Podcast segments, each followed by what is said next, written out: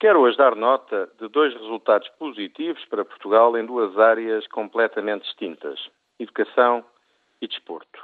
Na área da educação superior, o reconhecimento internacional que a Universidade Católica e o seu curso de Economia obtiveram, consolidando-se como referência nas 50 melhores escolas europeias.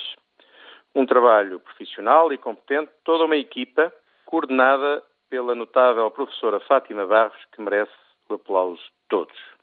Como se não fosse pouco, está a arrancar, finalmente, o Lisbon MBA, projeto que resulta da fusão de esforços entre Universidade Católica e Universidade Nova e que permitirá, a curto prazo, dotar Portugal e Lisboa de uma escola de gestão com reputação internacional.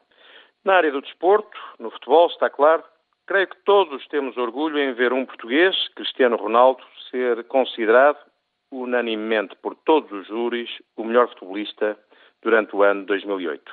Antes, só Eusébio e Figo mereceram tão grande distinção.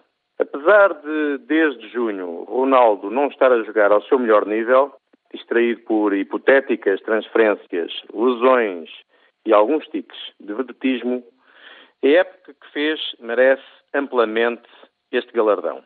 Curioso é eu ter visto, nestes dias, uma sondagem desportiva que dava conta de que cerca de 60% dos portugueses não consideravam Cristiano Ronaldo merecedor desta honra. Em Portugal, infelizmente, o sucesso de uns poucos é ainda a inveja da maioria. Uma miséria de espírito que só se combate com uma melhor educação.